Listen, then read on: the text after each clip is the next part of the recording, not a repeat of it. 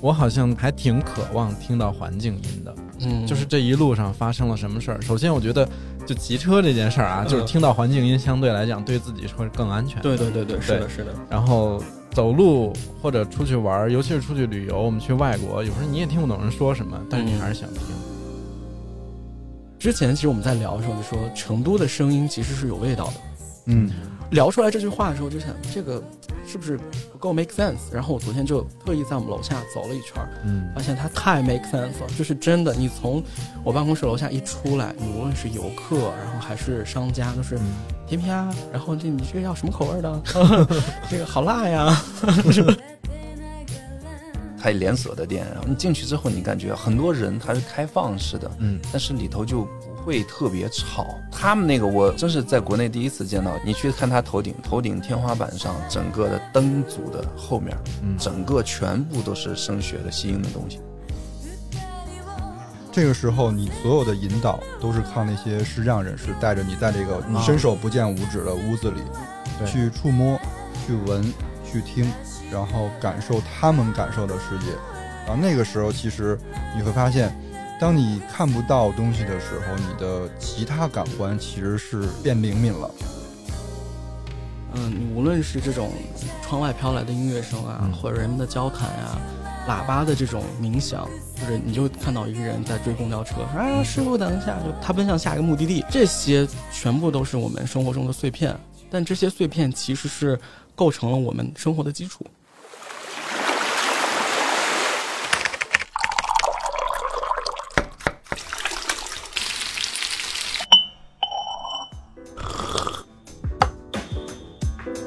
们需要工作，需要闲暇，需要想象力以及一些理想主义。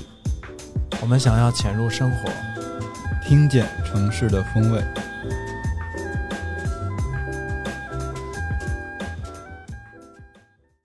Hello，大家好，欢迎收听最新一期的金鱼赫兹，我是主播关美。我是主播乐克，今天我们同时来了两位好朋友，你介绍一下呗。嗯，是怎么样呢？我们这个小破录音室，嗯，是因为他们二人的到来，蓬荜生辉。不仅蓬荜生辉了，而且我们的声音变得更好听了。嗯嗯，然后之前是很难在这里边超过两个小时待着的。哦，我以为你说超过什么其他的录音室，现在超过了。然后现在是可以在这儿待半天一下午都没有什么问题。欢迎两位好朋友，他们来自简单声音工作室，那要不然跟大家打个招呼吧。对对对 Hello，大家好，大家好，大家好，我是简单声音的李斌。我是简单声音工作室的 Hank。我们有一一个惯例的环节，要有一个快问快答。那如果来两个人，你们也可以同时作答，但是问题很简单，虽然没有提前让你们准备，你们 不不用紧张。有一点小局促，现在。那我现在开始了啊。嗯，第一个问题是，你们老家分别是哪儿？然后来成都多久了？我们老家是山西大同，然后我们来成都是已经去年的八月二十八号来的。哦，啊，八月二十八，对对我们两个是一个地方的。我说怎么就一个人还代表了回答？我们两个是来自 对，这么巧。我们一个县城。然后第二个问题是有哪一个瞬间让你想在成都待下来？你先来。嗯，一般说你先来，就是还没想好。哎呦，这个这个瞬间太多了。嗯，因为我之前在北京嘛，然后就是在北京这种工作打工，嗯，然后呢也有生活，但是就是跟成都的这种生活氛围不一样。嗯就我觉得那个瞬间，就是踏进我在成都的租的那个房子小区，一瞬间，那就是绿树成荫和哦森林一样，然后鸟叫虫鸣，特别的 chill，然后就是天哪，我来对地方了。汉克住在就是成都比较高档的一个社区里，啊，是吗？豪宅吗？没有，在哪个？加问一题，在、嗯哪个片区嘛？在外双南那边，哦，那怪不得。嗯你踏进去肯定会爱上。外就是双南是个好地方。对，最近就发现小区的泳池又开了，就是哦无时不刻的就会发现，我朋友说什么成都小曼谷，好像又成都人听了想打人。带游泳池的小区，嗯，哎，这不能够让我不怀疑山西大同人每家都有矿。嗯还是租房。我是因为呃，大概一七年的时候，因为有一个成都的同学朋友，嗯他结婚，然后我们就来了。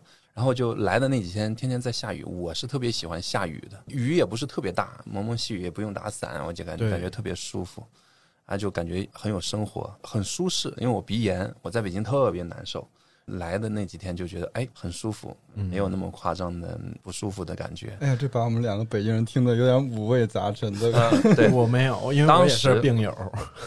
对。然后当时是，但现在来了发现，其实呃好像也没有那么多的雨，对其实它不是特别昨天晚上多的刚下雨，对，哇，昨天那个雨下的很很爽。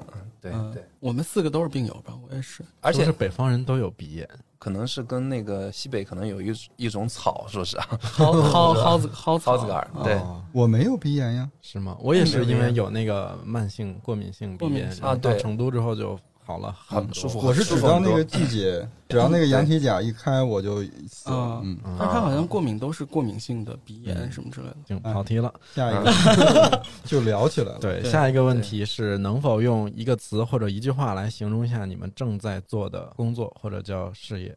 一个词或一句话，对，就简单一点嗯形容一下。我们现在做的事业就是探索声音美学。哇，很高很高端，是吧？听着，但其实我们就是呃，目前的一个计划里头分很多阶段，嗯但目前这个阶段就是帮助音乐人嗯，去创建他们的工作室，哦，呃，工作室的声学哎，我我们也是那个帮扶对象。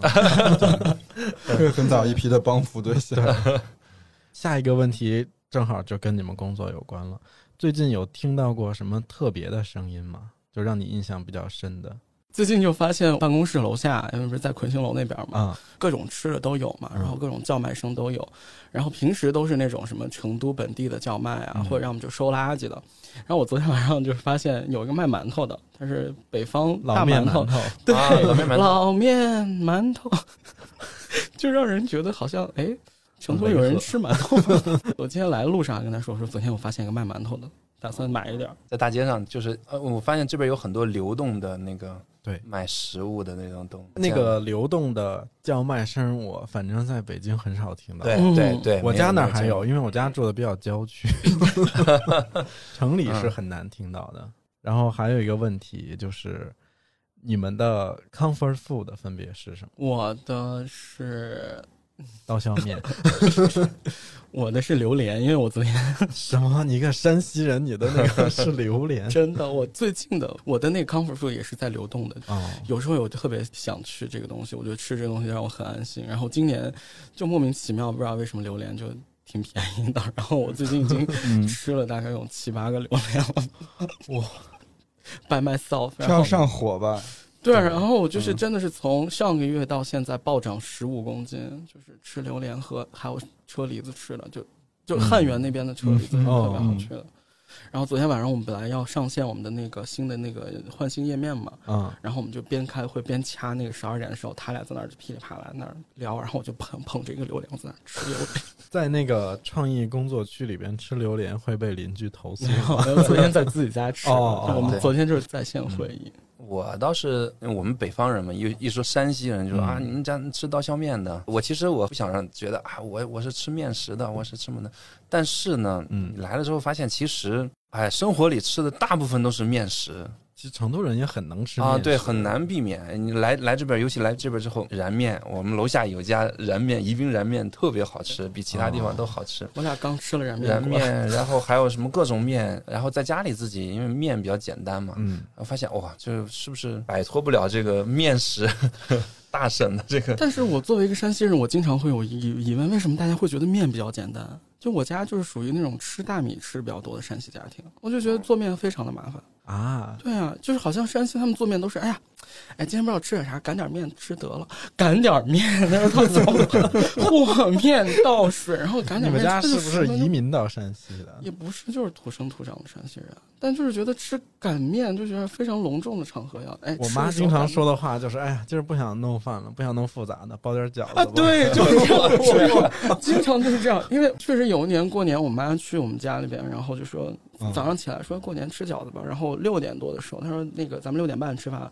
我说你六点半吃饭，你六点开始张罗包饺子能吃上吗？然后真的六点半吃上了。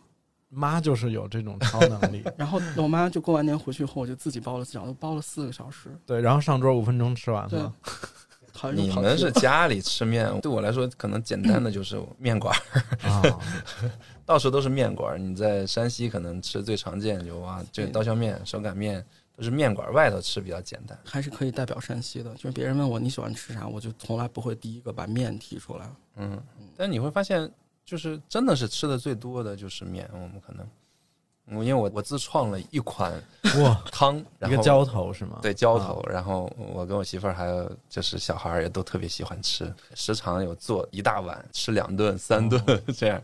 是怎么呃秘方保密，不准不准说出来是吗？我在我在等是啥是个什么卤？嗯，下次请你吃。好，再说就跑得更远了。是不是没有想到我们一上来就没聊这么多，这 这期的快问快答很立体。我们这样就是还是让两位认真的做个自我介绍，以及他们现在在做的一些事情。从哪儿开始说呢？那我来说，那你来说你给我打个样。我有段现成你们两个是不是来成都之前在山西是说慢才的？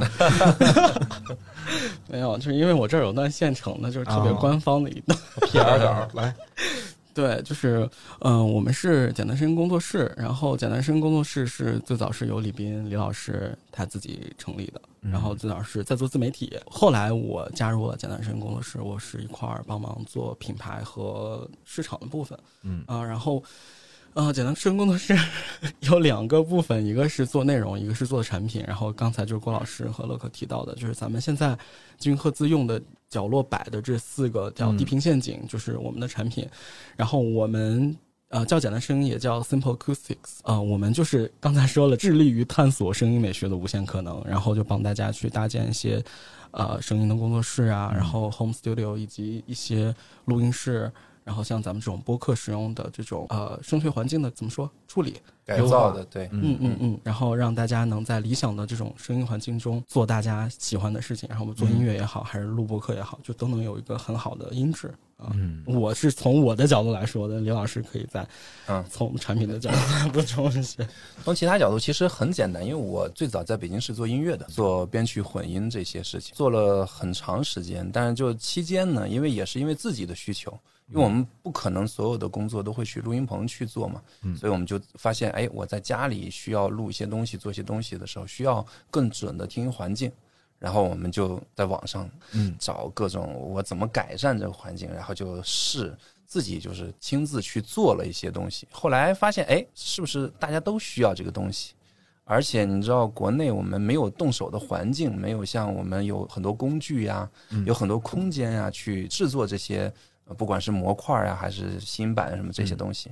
正好因为疫情，不管是演出行业或者是制作行业，嗯很多行业都受打击了。我说干脆我不干了，那我就 all in 到这个上头去。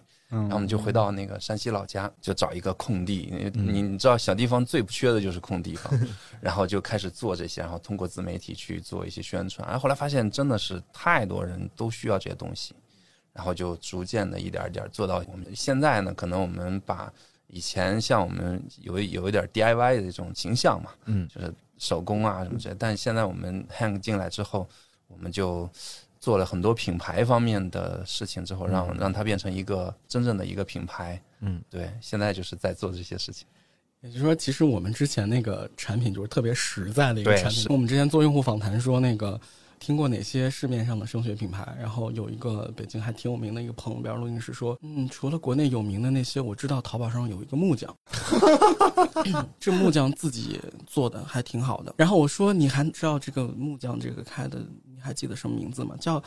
简单什么声音？然后我没跟他说是我们，然后最后做完调研以后说，我说那你说那木匠就是我们公司。啊，对，你知道李老师有一个职业病特别逗，他每走进一个空间以后，就先啪啪鼓两下掌，然后听听，然后他 你这儿这声音不对啊，这个是不是有点像蝙蝠的那种回声定位系统？就通过回声，马上就能看出来哪儿有什么问题。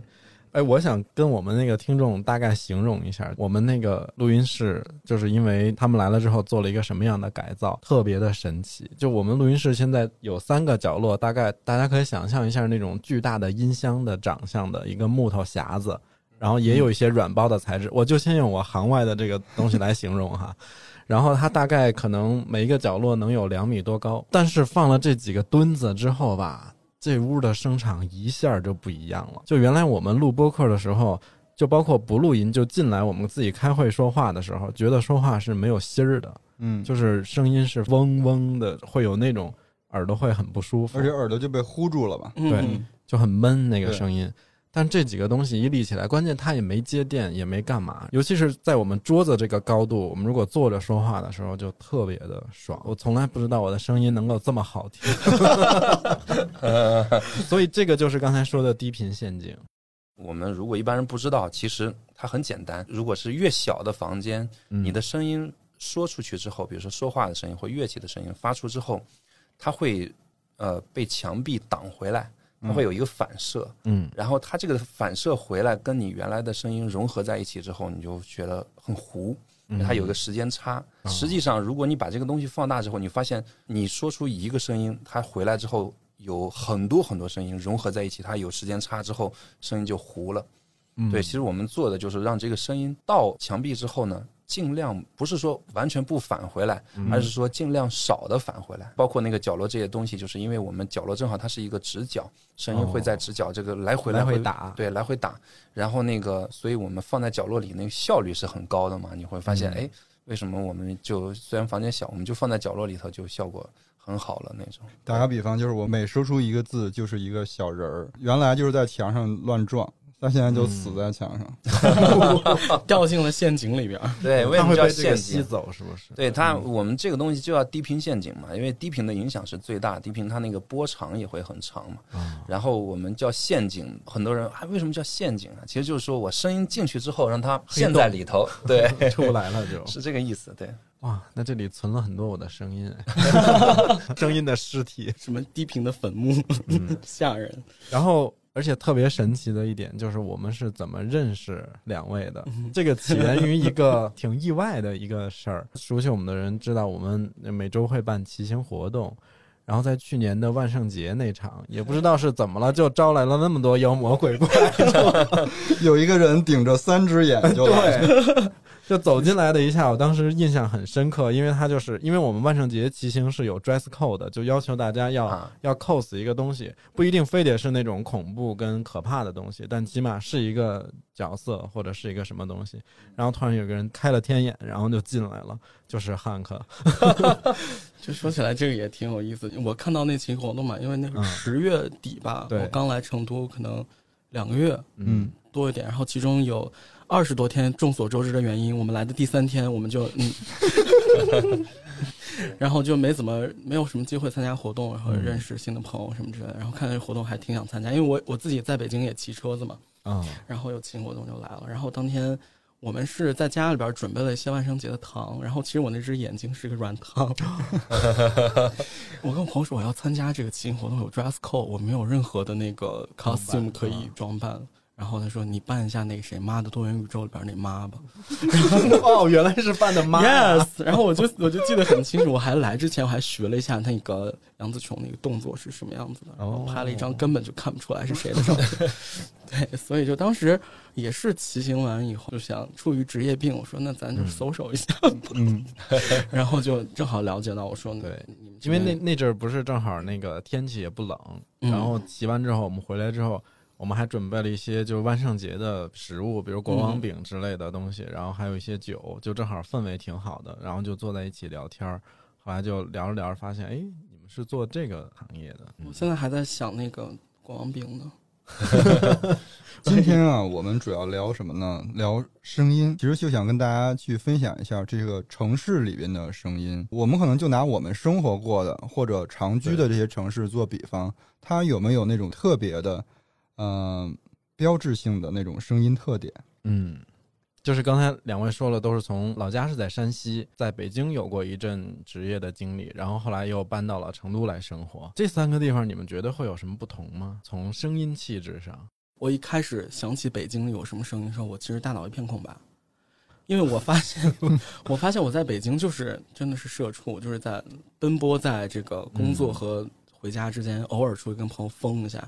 但是后来我就在想，就想起来，其实原来偶尔有机会，我们就管去二环啊，叫进城，因为好像因为在昌平住嘛，在回龙观那边哦，那确实，然后说我今天要进城，然后有时候会去去白塔那边喝咖啡什么的，然后哦就想起来白塔那边其实有很多胡同的居民，他们养鸽子，哦，然后走到那边那鸽子咕咕的叫声，我唯一一个印象最深刻的就是有鸽子的这个就是声音标志的，就是白塔那边。那个鸽子哨，啊，是吧？嗯对，然后这鸽子如果不飞，它落在那儿就会一直咕咕咕咕咕咕，对对然后但是有一群从你头上飞过的时候就，哎呀，那个哨儿其实特别好听，对，就是那个就是特别北京，就是你你听到那个声音就是哎，那就是想象中北京的哎，味道。哎，就是特别、嗯。特别特别北京。然后，但我生活在那个西二旗附近嘛，我们公司在西二旗。有一天吧，从西二旗地铁站一出来，就往公司一走，然后肖二奇公司不是都是大厂嘛，嗯然后那个他们早上有那个通勤的班车。有一天就是某厂，就咱们就不说哪个猪场吧，他们家那班车的喇叭坏了。啊，就从我下地铁站一出门，那个鸣笛，嗯，然后一直我走到公司还在那儿叫。你知道为啥他一直叫吗？因为他走不动，在堵车，啊，他喇叭关不上了，关不上了在叫，就堵在那儿。然后你知道那个场面，就是大家真的是在在一团乱中有序的走到打工场所的那种感觉，然后印象特别深刻。说起来好像。北京对于我来说，我真的是仔细回想就就这些。我我不知道李老师还有啥还有声音的话，因为我我印象特别深刻，因为我们呃零七年左右从老家小县城里头，那会儿街上车也没什么，就很安静的一个地方。当然当时不觉得啊，我这个地方很安静，但是去了北京之后去上学，然后呃，我记得我们学校当时在五环边上，在香山那块儿嘛，嗯，然后就香山旁边那个五环上那个车是迷笛的。对呀、哦，对。然后 有了一些羁绊，对。我，我当时记得就是我最开始去北京生活的，就是上学的那那一段时间，可能有半年时间都是很不适的。我现在回想起来，就是那个噪音，嗯，北京马路的那个噪音，因为可能是不适应吧，刚开始也没有没有经历过哇那么多的车，尤其我现在记得我第一次从那个香山去四季青那边，我们去那边最开始会买点东西啊什么的。哇，你们到四季青都算进城了，对 对对，四季青都要坐半个小时，四十分钟。哇，你不知道原来，因为原来迷笛音乐节在学校里边。啊啊，对，然后我去看过一次在学校里边的音乐节，那简直从我们家去香山跟来成都一样远的感觉。没有那么夸张。对，嗯，就是香山那块儿是，但是你要是说在，因为他们那个迷笛学校，我们原来是在那个果树研究所，嗯，在那里头还好，但是食堂在五环边上。哦你，去食堂，你就旁边就是五环，噪音很大。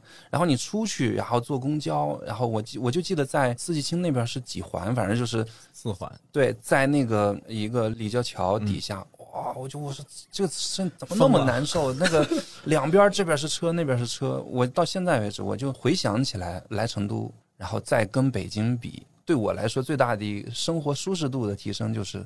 噪音小了很多，但是你现在想起来，其实最大的噪音其实就是马路、汽车的噪音。对，还有加上我们现在住的那个地方，可能也是比较偏僻一点儿，然后就稍微舒服一些。包括我们呃办公室的地方，我们到现在我觉得啊，虽然说门口有一个饭馆的那个呃厨房的那个哦油烟机噪音特别大，但是整体来说，尤其在还魁是舒适了。对魁星楼那一条街还是比较舒适，因为你能听到很多不一样的声音。嗯而不是说生活的声音，对，而不是说一个汽车，然后马路噪音一直一个高频的声音在刺激你，嗯而是一会儿来一个叮叮叮叮叮叮，一会儿又一个叫卖的声音，然后游客的声音啊，就感觉很不一样。北京有帮特别好的朋友，然后大家都四散在北京各个地方。就我在昌平，我另一个朋友在那个东城，然后有一个在亦庄，然后有个在上地。然后我们管，比如说他们要来回龙观找我，然后亦庄过来的人叫出差。说今天要出差去了，普通的人以为说你去哪儿出差，说去去回龙观。有一个具有意思的梗，就是我们就是内部笑话，就 inside joke 这种。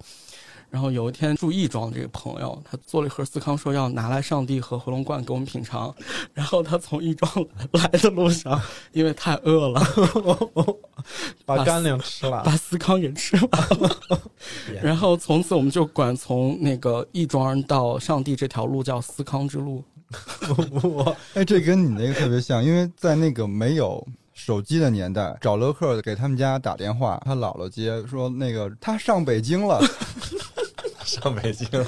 原来上学的时候，大概初中周末有的时候我就会去城里，比如买书或者买什么东西，嗯然后同学打电话到家里，我姥姥的回复就是这样一个话术。去北京，很恍惚，大家。乐师傅，你对你想问哪儿？北京吗？还是对？北京啊？我发现其实我们节目的嘉宾在我们面前说北京的时候也没再客气。嗯，我怀疑他们就是觉得咱们是成都人。啊，我对北京还好，因为我从小在那儿长大。其实很美好的年代是在北京长大的。嗯其实那个时候，就是我同意那个刚才李老师说，如果你真的是身处一个主干线立交桥，嗯像什么西直门啊、什么五棵松、四季青这种地方，那就是车水马龙。而且这些年好点儿了，因为现在大家素质高了，不怎么鸣笛。呃，原来那阵儿交规什么的也也不管，然后也不提倡这个。尤其你遇到早晚高峰一堵车的时候，哇，四个方向的车全在在那儿瞎按喇叭，真的是很容易崩溃。我当时就记得，因为北方其实那种像我们家那个地方就是大杨树特别多，嗯然后杨树树冠也大，有的就连成片了。一到夏天的时候，就是每一棵树上可能至少活着五百只蝉。啊，其实蝉的那个声儿啊，你说蝉鸣美好吧，它也美好，但它如果真的在那种很燥热的下午，只要一只开始叫，就所有人都疯了一样的嗯跟着叫。他们有一个起头的。对，所以我就当时我暑假的时候就特别喜欢在我姥姥家住，然后在院子里写作业，就也没空调，然后在院子里可能稍微还平房嘛，也嗯比较凉快。当时就是那蝉一叫，当时就真的就有点像你那个 立交桥那种声儿了，都。我觉得这些声音啊，跟心态有很大的一个关系。没错因为你，你如果今天是比较松弛的状态，你觉得就是世界都是美好的时候，你听那个蝉声可悦耳，对而且它会成为一个特别好的一个背景音。嗯嗯对，我觉得你刚说那个跟心理有可能是我们在北京比较惨，会觉得北京留下很多啊没有太多很好听或者很很那个什么的声音。嗯，啊。来成都之后确实舒服很多，然后就可能会关注到，哎，觉得这个地方。哎，你觉得成都的最标志性的那个声音是什么？嗯，我觉得刚才就是有提到那个叫卖声，嗯。嗯那个是一个记忆片段，中间好多年几乎没怎么听过了。但是嗯现在就是成都有一种卖叮叮糖的，他会拿两片铁，然后来敲，就是叮叮当，叮叮当，一边敲一边叫卖那个叮叮糖。那个我觉得是很多在成都生活的人一个共同的记忆或者是认知。还有那个，呃，乌香豆腐皮、麻辣豆腐皮、萝卜干儿，好吃的很。嗯，对，反正叫卖声是成都还挺标志性的一个东西。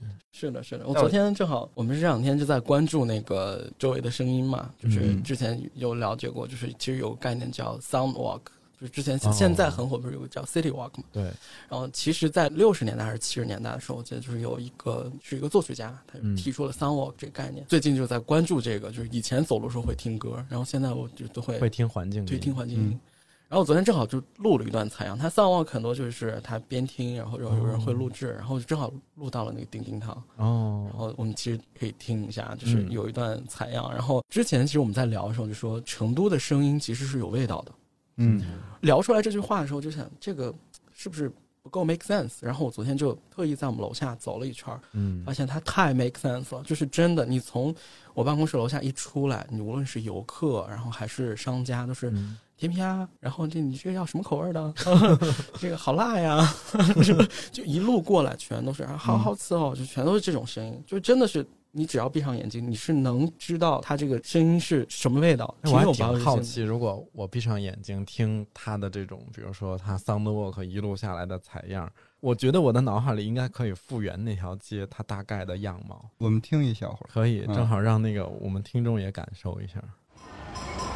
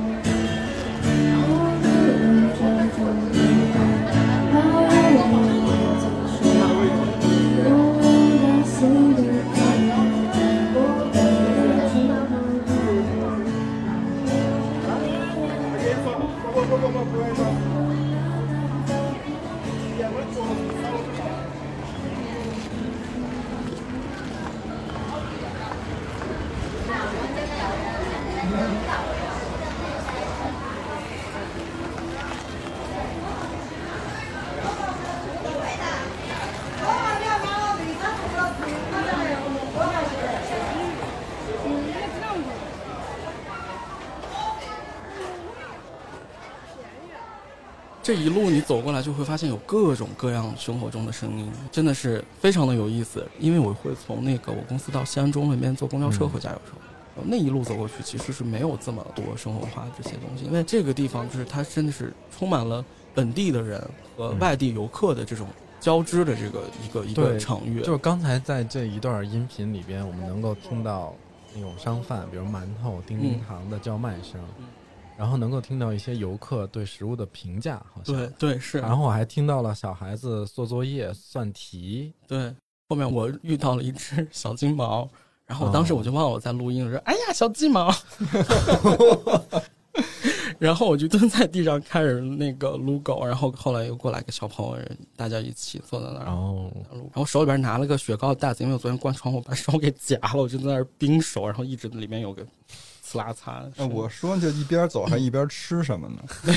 没吃过，刚才这一段是不是就是我们所说的这种城市声景？嗯，可以算是其中的一个一部分，因为我们其实也不是专业做这种建筑啊，或者是建筑设计的。其实城市声景它是一个应该是建筑设计里面的一个概念，就是它是一个声音的景观。但是其实我们哎它是归到建筑设计里面，它的定义应该是我们怎么理解声景这个概念呢？声景其实就是啊、声音景观，然后它是在某种场景下，个人或者是一群人他所感知的这种声音环境。嗯然后它这个其实场景包括时间和空间中的人、周围的活动，嗯以及地点之间这种相互关系。声景其实就是描述大家这种听觉的感受，以及人们基于这种听觉的感受，怎么来体验和理解周边的环境。所以我觉得乐克刚才说的也对，其实我们刚才听到那那种，它是城市声景中的一部分。其实刚才说的，其实还有一个叫生态声学，我们一直在查这个东西，因为我最近真的是在看房子，然后看了很多，然后我上次中介带了一个，嗯我们去了一个呃一家，然后说他家的这个房子在卖，卖了两年多了，一直在降价，就是卖不出去。然后我们就说进去看一眼，这你都敢看？对要看一下到底什么情况。然后一进他家门呢，嗯，就扑面而来一个声音，就是呼一个声音。我说怎么回事？然后进去之后看了，这边儿呃有窗户是三环，嗯这边是那个成文高架。啊，正好在那个夹角那儿，哇，这在这个家里就没法待了。你关上窗户可能好一点，但你不能一直关窗户，对吧？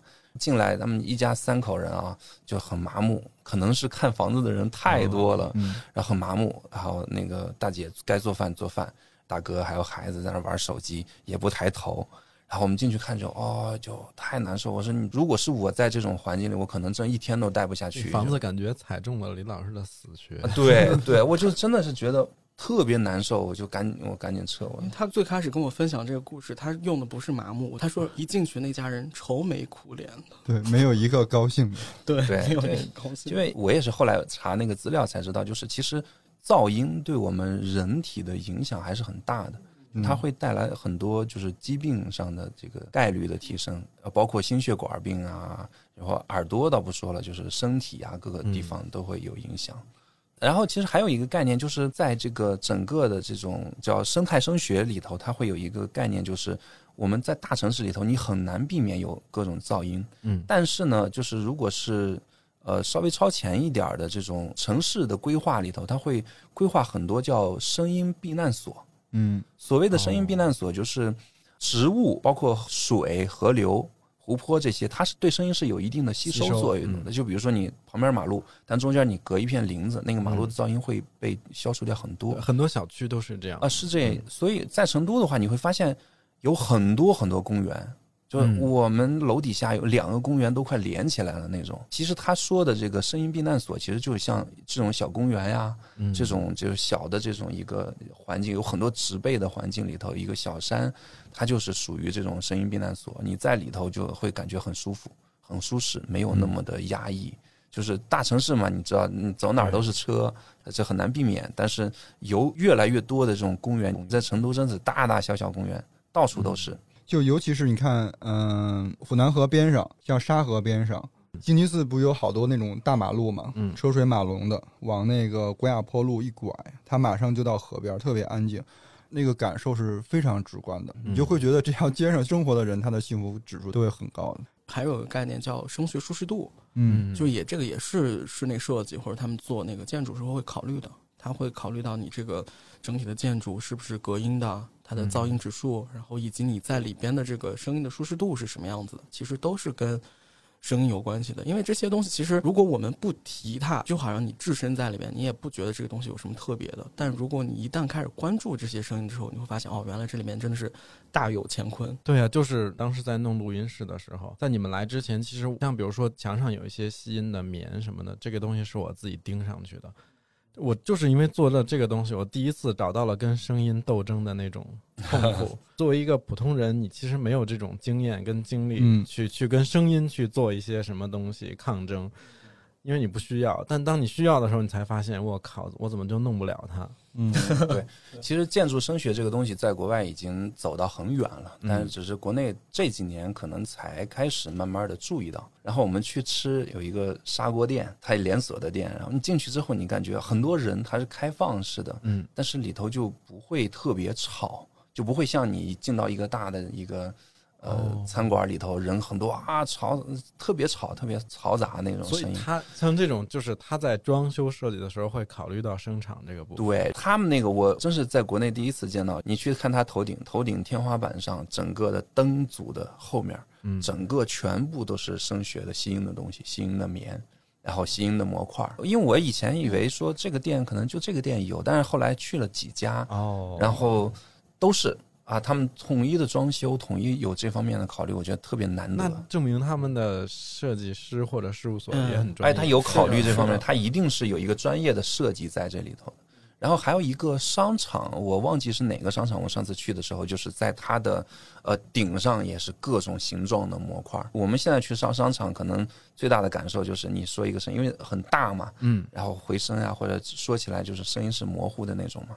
但你去到那边，你就感觉他做了声学处理之后，就会相对比较安静。他除了到哪儿都拍手，还有一个习惯，到哪儿要敲敲一下这个东西。哎，这个是，这个哎，他不会走进餐馆，现在 就别人以为在鼓掌，就太好吃了。然后后来现在我就走哪儿，我哎我也会关注一下他身边这个声音环境到底是什么样的。因为上次就特别惊喜，我五一的时候去一趟那个新加坡，嗯，然后那个新加坡哎叫国立艺术馆还是国立美术馆啊还是国家艺术中心，我忘了。你是说了好几回，我忘记，反正它就是最大那个，就是它的那个原来是由他们那个议会议会院改的，它一个大厅，巨大一个大厅，然后下面我说，哎呀，新版 啊，墙角地平线景，地平线巨高巨大，摆满了，你就会发现，当他们在说话，你就听不到那种巨大的回声，他们应该是可以清晰的听清自己说话的。嗯。啊、就是他们其实这些地方是都有一些在关注这相块的处理对，都有其实这个事情的变化，其实你要如果是往前追溯去，其实从最早我们说有那种巴洛克的那个尖顶的教堂啊，或者什么以前啊，因为在以前没有这种电声，没有这种扩声呃音箱啊或者什么之前，就大家你如果一个比如说一个传教士或者一个合唱团，的时候啊，你要说话，你要给更多的人听到，嗯没有什么其他的办法，只能是通过建筑的这个回声。你去教堂里头说话，为什么一说话有很大很大的回声？嗯是因为你你在这儿一个人不用话筒，不用什么说话，嗯你要给很多人听到，所以它建筑设计就是我们做尖顶，里屋里也是一个尖顶，我们有一个专业词叫呃声聚焦，就是一个人字的尖顶，然后声音传上去之后，它正好打下来，会让那个声音变得很大。但是你作为现在的话，你发明了音箱、话筒、放大器，之后，那那个你就不需要这些东西了。嗯，就这些东西是也会带来不好的东西，就是声音是模糊的嘛，然后你听起来是啊，好像很长的延音什么的。但现在就是我们就是各个环境里头尽量干净，我们可以通过音箱把你的声音放到很大，而且很干净，已经不需要那个那些以前的那些技术回声的这个混响的这种呃附加的这种东西了。只是现在这是一种转变吧。就像为什么浴室洗澡时候那个特别爱唱歌，是有嗯 哦，嗯浴室声场就特别好听，唱歌。啊，好听。走到走到地下通道的时候，总想唱两句。哦，那那些在地下通道卖唱是有原因的啊。当然是了，当然是了。他那个声音可以，就我还没下去都听到了，因为因为他不需要通过那个管儿就传出来。你如果在那个地下通道那个环境里头，你不需要带一个音箱，对你就直接就直带一个琴，然后吉他对，然后唱，对声音就会很大嘛，而且自带混响是吧？就教堂的原理嘛。哦，朝阳门下面不是有个地下通道吗？那个嗯通道很长，不同的时段路过的时候都会有不同的种类。有的人有时候是拉二胡，有时候吹萨克斯风，有时候晚上就是唱歌，然后都意外的好听。他刚才有一个触犯了我的底线，是吧？他乱加儿化音，你们有没有我没注意，哪个？朝阳门儿？没有，北京人没有会管朝阳门叫朝阳门哎，有一个小冷知识，我我在节目里说过没有？就是北京不是有很多门吗？嗯朝阳门、嗯建国门、宣武门。北京的这个十三个门里，只有两个可以加儿化音的，哎是吗？是东便门和西便门，其他的门一律不可以加。因为你想，原来门就是要么走军队，要么走什么王公贵族，走什么仪仗队，那是很严肃的事情。城门，但是为什么那俩可以加？因为那俩是运拉那个粪的，哎对生活废弃物的，所以那两个门就比较低贱，它是可以加小门大门，所以那个东便门的便是这个意思吗？对，所以东哦便门儿可以加儿化音。因为山西话也会有儿化音，啊比如说我们叫出门叫出门儿，啊，我们是可以叫出门儿的啊，只是我们当说到那些具体的城门的时候啊是不让加的。好，嗯对不起，也也没有不用对不起我。可以可以。笑死，就是什么北京儿化音警察？嗯，对，我是儿化音警察，所以其实就是刚才有提到像 sound work 这种事情，嗯，你们会平时在生活里也会特别关注你们身边的这些，不管是好听的还是难听的声音吗？就这个也是你们职业病的其中的一部分吗？我们可能跟别人，我们两个单独在一块儿跟别人介绍的，我们可能会更倾向于说我们是音乐人，啊所以我们可能会更关注呃走在路上听到的音乐，比如说我们听到广场舞的这个音乐，嗯就会研究，不是说啊这个这个听着啊嗯跟着跳几步，不是，而是会研究，哎，为什么这个广场舞就适合跳舞？它是不是跟心跳的声音是一样的？然后哎，什么样的呃音乐适合干什么？它为什么适合干什么？我们可能会讲这个事情，对。然后也平时在商场里头或在什么地方听到啊，这个他们放的那个背景音乐有没有品味？哦，会啊，这个就决定我觉得这个商场怎么样，可能。对，可能会会格外关注生活中这种 BGM，就是对音乐部分。嗯。嗯，但是如果说提到 sound walk，因为是前段时间也一直在聊这个，所以我嗯会特意关注一下。其实我平时出门的时候，嗯，完了，我把嘉宾给弄得笑死。会聊了。没有，我其实平时出门的时候就是会听音乐，就是我骑车子啊，然后走路或者坐坐公交通工具，我都会听音乐，因为我是觉得你出来以后，就是这一切你经历的这些，它是有画面的。嗯我是有个臭毛病，就是我出门一定要有一个 BGM 配合我今天的这个配合路上，登场，闪亮登场，配合我今天路上看到这些景色，就是要 dramatic 这种，你要觉得，比如说我可能要出去旅行，我坐高铁，可能外面天气不太好，那我可能会看着外面绿油油的这个麦田，然后听一些后摇哎可是我。我正好 我正好跟你相反，嗯，就是我可以在家听音乐，但只要我出去了，不管是上班通勤，还是说出去玩儿、逛街，还是旅游，我一定不戴耳机听音乐。我好像还挺渴望听到环境音的，嗯，就是这一路上发生了什么事儿。首先，我觉得就骑车这件事儿啊，就是听到环境音，相对来讲对自己会更安全。对对对对，是的，是的，然后走路或者出去玩，尤其是出去旅游，我们去外国，有时候你也听不懂人说什么，但是你嗯还是想听。嗯，就是嗯我是对声音有一定的好奇的。我也是，我出去不听音乐，是因为我觉得我有一个 bug，就是我一听音乐我就走神儿。嗯，你觉得音乐应该专门拿出时间来？对我只要一，听音乐，我就干不了别的，就很容易走神进去了，尤其是骑车的时候，啊就是很容易听进去。那你很危险啊，这个这个骑骑车听。对，其实说到这个呃听音乐这事儿，我是觉得啊，你就是嗯我如果工作的时候，我需要看书或者我需要写点什么东西的时候，是一点儿都听不进去，啊，就一定不能开，什么音乐都不能开。就就是我原来特羡慕我们同学可以听歌写作业，让他我开啊，我就就做不到我就想我就想象不到这个，我一听歌，我可能就钻到一个音乐里头。但是因为像开车嗯，或者是走路，因为根本就不不需要经过对，大脑，就就是开车肌肉跟着走就好了。然后就会听。因为我我有时候我我有一个特别奇葩的一个事情，就是我每次出门儿我要。听什么，干嘛那么也 这么强调？出门的时候看着乐我我每次要比如说出远门或者是要嗯。上班去，需要开车出去的时候，我就在地下室要待很久，哦，因为我要先选好音乐。我这一段路我要听什么？听哪一张专辑？今天的 playlist 它先对，甚至是我原来呃，我们原来在北京的时候，我回山西可能开车要四个小时左右。那我 还要匹配到那个时长，是吧？我提前一天我就要选好，我第二天这四个小时路上我要听什么音乐，然后把它弄到一个那个文件夹里头，然后播放。开车听音乐，我感觉是很爽的。嗯你开快了有很大的噪音，但是你音乐你可以把它盖住之后，你就会感觉很舒服。开车听音乐这个事儿，我突然想到一个，其实那个那个声音，它会跟我的一部分的记忆的画面重叠在一起，就嗯这个两个会绑定在一起。举个例子，有一次我们去那个澳洲旅行的时候，开大洋路，那个画面，你想啊，山海之间，然后有大片的尤加利，有树林、嗯森林。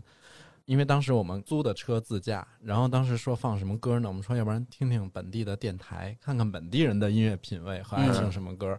结果就正好赶上那个 CoPlay 发那张新歌，噔噔噔噔噔噔噔噔噔噔噔噔，然后就很多电台一直在放那首歌。嗯我现在就是我每次再听到那首歌的时候，我眼睛里是大海的那种。哦嗯嗯，声景，匹配上对，对就它会跟那个记忆叠在一起。就声音它太自然了，就是嗯你不会关注它给你带来什么样新奇的体验。嗯，但是如果你真的是有一天突然哎有有这个意识以后，你再关注周围声音的时候，其实真的特别不一样。就所以他们现在很多我们刚才提到那个 Soundwalk，他们其实每年会，我隐约的记得他每年是会做一个这种比赛的，就是他们会呃背着那个话筒，然后他们是要去采样的嘛？这对要采样。然后我记得我看到一个最长采样，他们去年好像得了什么冠军，那个才用九个小时。然后他们回来之后评比的维度是什么呢？我这个还没真，我真的哦我还特特别好奇，我就想他们，我那天我们俩那天还说说这个九个小时他们怎么对，所以我其实我那天看到这以后，我想听一下这九个小时有是有什么来，然后我就就就看看因为这段时间逼在哪儿？对我们这段时间特别忙，然后我就这个事儿就过去。我打算就是我们录完这个，我回去再研究一下他到底这个是怎么评的，然后是不是我嗯看的有有问题？因为它真的是九个小时，为啥它会有九个小时？因为很多人会用 Soundwalk 来做冥想。哦，啊、他就是有的人不是有，因为我们现在很多，比如说他在睡觉的时候，或者他在呃要专注的时候，他会有的人是会喜欢放一些白噪音的。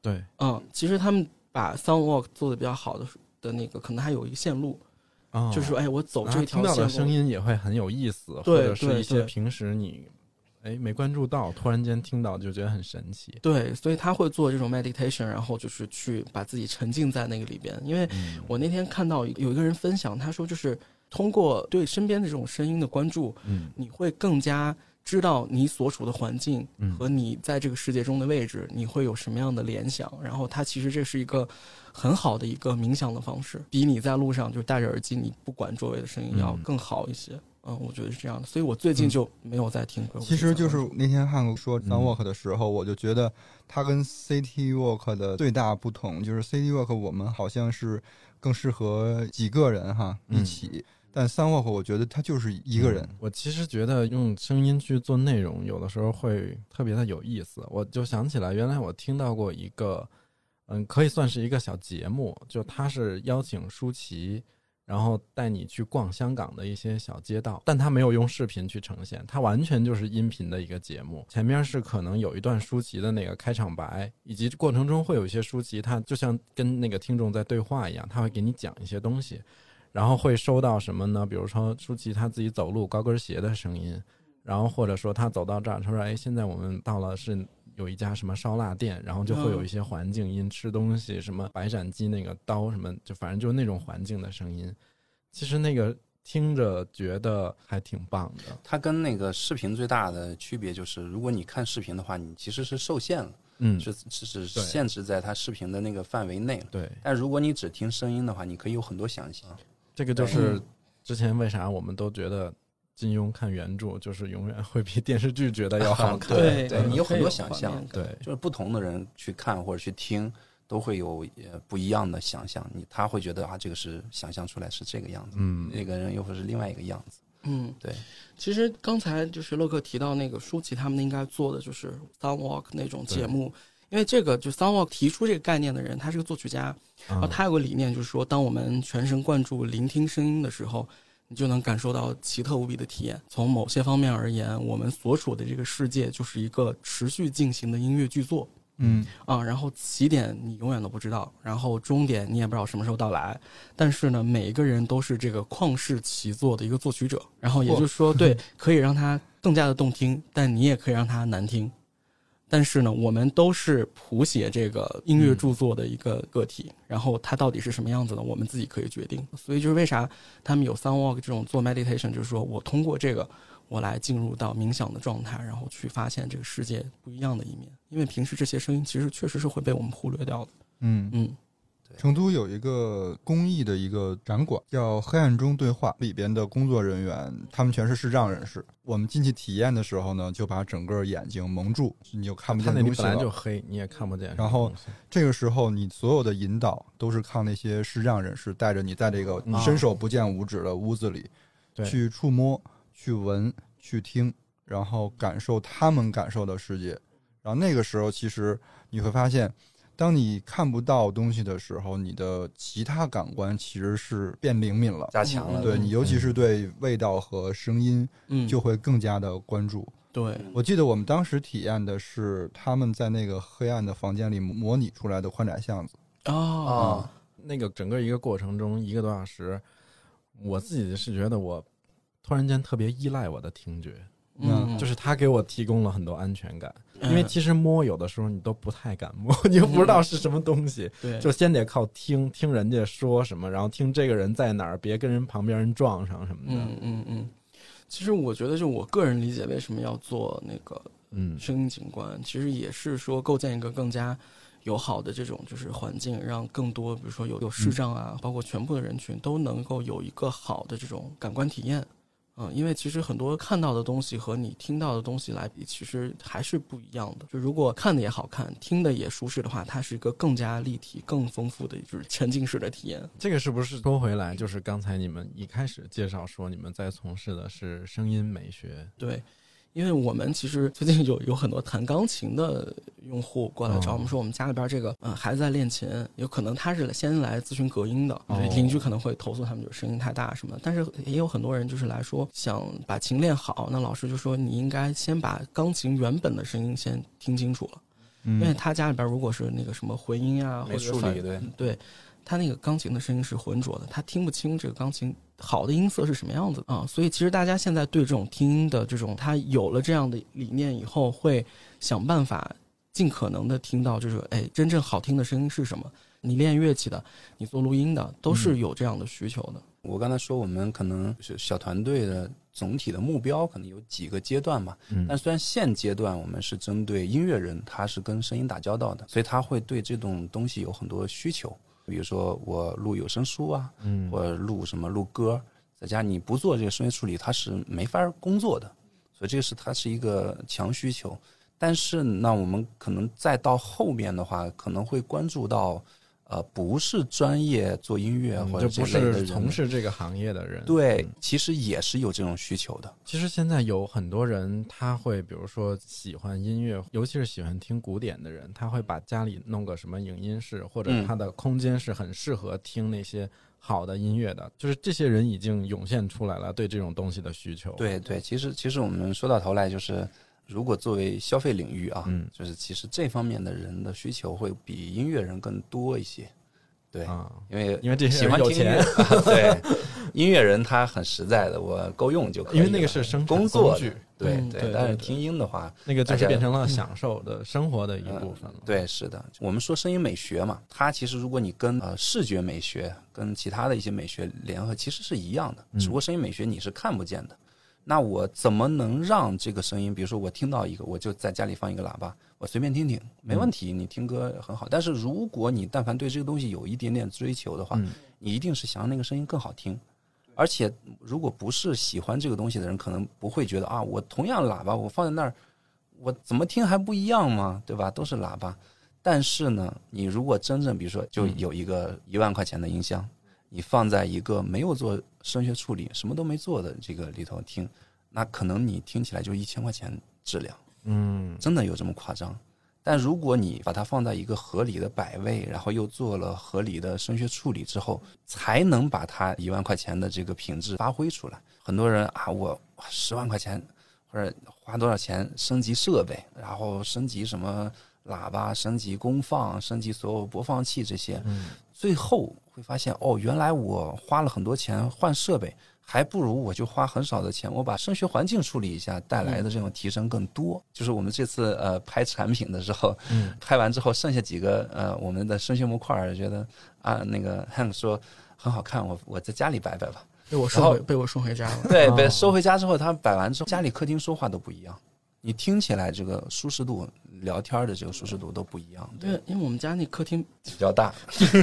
那那家客厅比较空旷，豪豪宅嘛，进去以后就是真的说话什么回听音乐回音还是很大，你就进去感觉好像这个家不温馨。汉克，汉克，对，就是那个对，对，会有那得多？大呀！我没有没有没有，就是那倒倒没有那么夸张，就确实不像就是一个相对小的空间，它那么的温馨。我真的就拿回去三块儿，就我们上了一个就是那个 artist 系列，它那个是有花纹的，特别像幅画儿，然后我就拿回家那就很适合做个软装。对，就是也可以放在那儿做装饰来用。对，所以我就在那两天在家听歌，我发现，哎，我在家听歌感觉不一样了，然后说话也感觉不一样了，就是找到了家的感觉对，。我觉得刚才 刚才那个就是李老师举那个例子还专业了，比如十万块钱的音响什么的。嗯，其实我们也可以换个思路来讲，就是一个好的声学环境，可以让你一千块钱的音响可能变成一万块钱的音质。你有再好的设备，没有这个环境，它其实也发挥不出来。对，就看看大家的需求。就比如说我们这个录音室，其实我们这个录播课，这个对设备的要求不是特别高，我们用的也不是很贵的设备，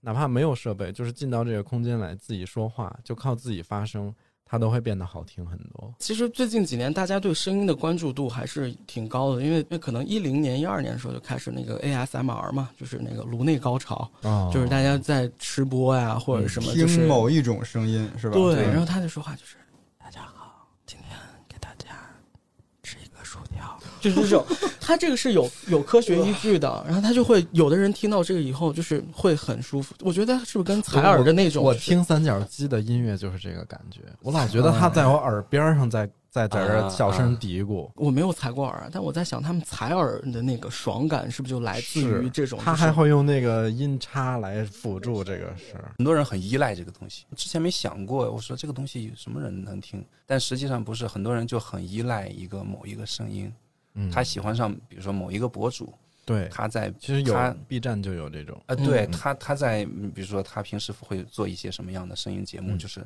很多人可能就依赖这个去睡觉。现在叫哄睡嘛。我之前在一个公司，他们是做那个语音直播的，嗯，然后他们有一个就是跟很多声优签了很多声优，然后晚上就是哄睡，就是那种特别浮夸，就是呃没有黑的意思啊，没有黑的意思，就是那个就是他们会就是声情并茂的说，就是那种我来模仿的是什么夜深了，你该睡觉了。就是类似于这种。你天哪你你你你是这么个哄睡啊？是真哄啊？这是真的哄睡宝贝儿，什么就就类似于他就会给你很温柔的，然后去给你讲一些他的故事啊，或者随便说点什么话，然后甚至他们 ASMR 的话，就是有的人喜欢听那个糖纸的声音，然后他们就会我今天带了块糖，就有备而来，嗯他们就会在话筒前，他们那话筒可能会比我们这个更加灵敏，灵敏，然后他就会在那儿，哇！我把耳机摘下来了，对他就会就我这个糖还不够脆啊，因为天气比较起鸡皮疙瘩对了。天气比较颅内高潮了，嗯，嗯，因为天气比较热，我这糖化了。不好，不是这好痒啊！对呀，啊他就就是特痒痒。他很多人就是就喜欢这种声音。对，因为他们但是它真真像就像掏耳朵，又痒又爽的那对啊种。然后他们还有那种捏干脆面的，我也带了。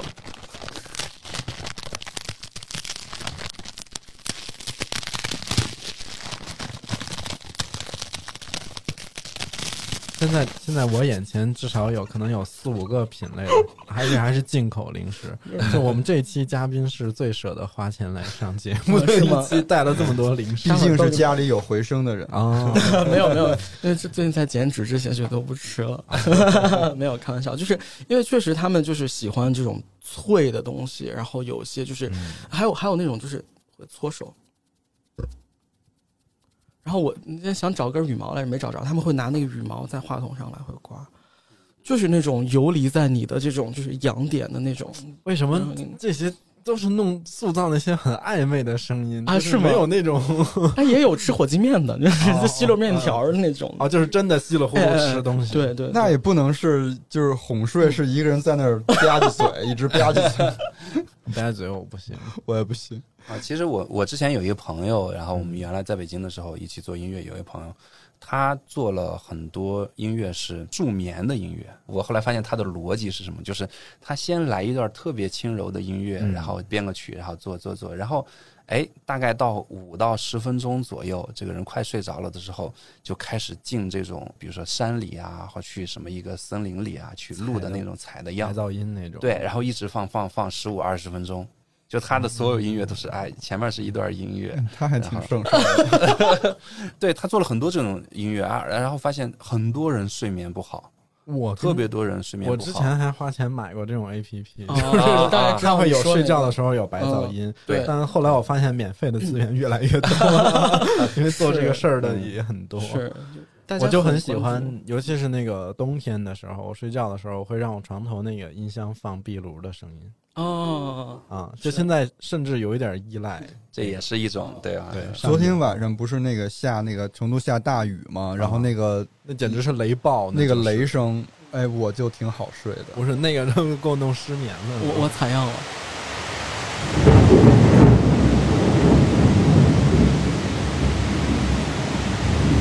我们刚才说回来，就是大家对声音的这种关注度越来越高了，因为发现声音其实可以给你很多慰藉，对，然后也可以给你很多新的这种感官体验。就是如果你真的去发现了这个事情可以给你带来改变的话，其实是可以，我觉得是个非常好接触和好实现的东西。只需要从你不关注到你开始聆听，然后再去想一下自己跟它的连接就可以了。不需要说我们刚才说我非得去到一个森林里边，嗯去到一个什么河流、海洋去采这些样。其实你在市井或者你在自己的家，你在任何地方都可以发现不一样的声音，可以给你一些什么 comfort，比如说刚才说 comfort 嗯 food，、其实有很多是什么 comfort sound 这种。comfort sound 蛮好的。所以其实这个事儿没有想象的门槛那么高。就包括我真的，如果我想自己去采一些，也不需要什么高精尖的设备，不需要对不对？像 iPhone 拿手机就录就行像了。iPhone 的录音效果已经非常非常好了。我们那个几十期之前的播客都是在用 iPhone 录音，那个时候还在很简陋，在仓库里边儿。嗯，那个时候我甚至都不用给大家修什么口水音之类的，因为也听不到。现在就越来要求越来越高，嗯对对也对得起你们这个低频陷阱。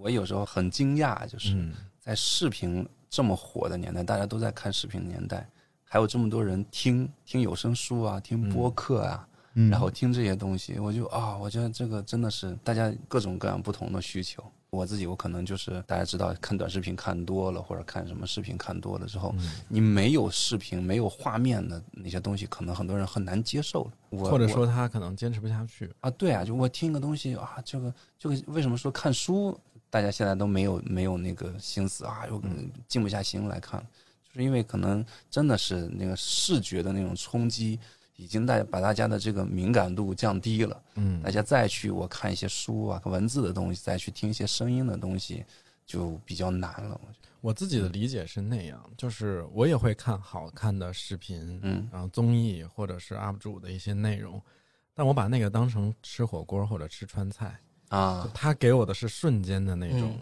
东西，及时反馈，对，及时反馈也很爽，也很嗯棒。对，但是比如说听一些，就不说音乐吧，咱们就不说艺术那个领域，就比如说说播客，或者说听一些音频的内容，你可以把它想象成一顿家常饭，就它嗯。反而给你的是一些疗愈的氛围跟东西。对，嗯，是的，就是可能在那种信息爆炸的时代，你冲击太多的时候，你舌头又辣又麻的时候，你可能需要一杯冷饮，就是降降温。之前看有一个说法，就是说，嗯，你无论是这种窗外飘来的音乐声啊，嗯或者人们的交谈啊，喇叭的这种鸣响，或者你就看到一个人在追公交车，说啊，嗯师傅等一下，就他奔向下一个目的地，这些全部都是我们生活中的碎片，但这些碎片其实是构成了我们生活的基础。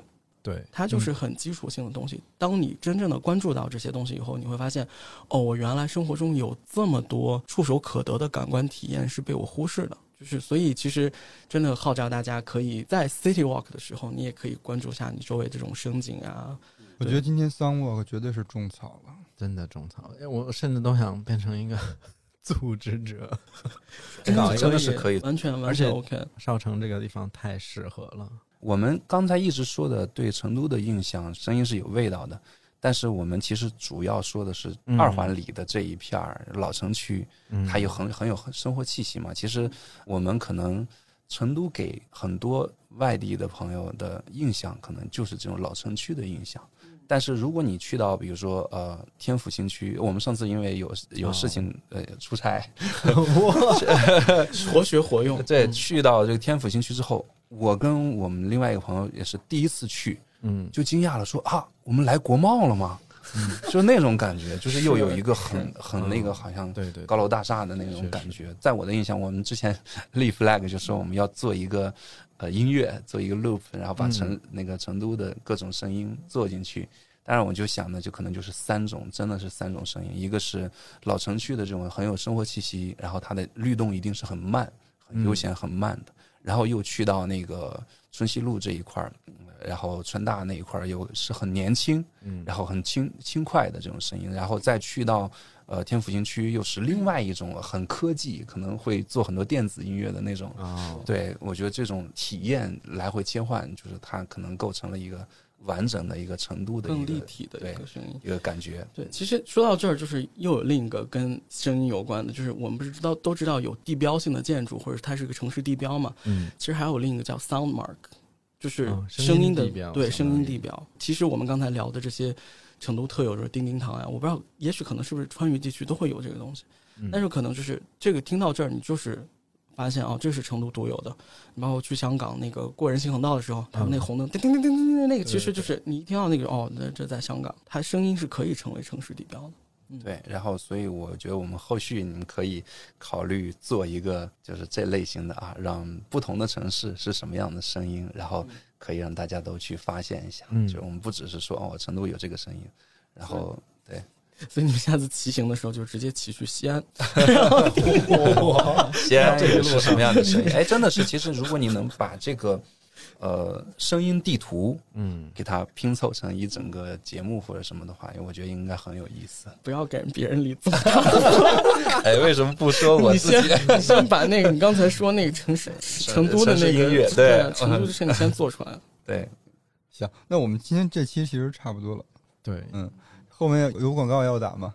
哎，呃，我们打 一下来了完就是呃，我们去年八月底来成都，到现在已经有八个多月的时间了。然后我们其实经历了八个多月的筹备，我们现在所有的产品都已经换新上线了啊、我们的产品是在淘宝可以找到的。如果大家对呃升学的处理啊，或者家里边的升学环境有一定的优化的这种需求的话，可以来找我们的升学支持。然后包括无论你是声音工作者，还是你是想有一个好的家庭环境，可以练你的乐器啊，或者你听歌啊，我们都可以帮助你解决家里边的这种升学的问题。嗯啊、然后我们可以在淘宝找到，可以大家如果需要的话，就搜索“简单声音工作室”就可以。嗯，然后我们也会把那个简单声音的联系方式呢放在今天这期节目的 show notes 里。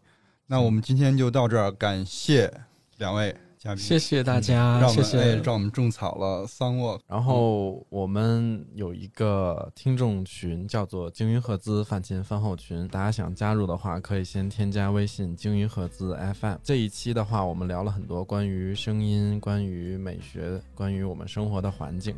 如果大家所生活的城市有什么有意思的声音地标，或者你有什么记忆中铭记住的一些声音，可以在评论区分享给我们。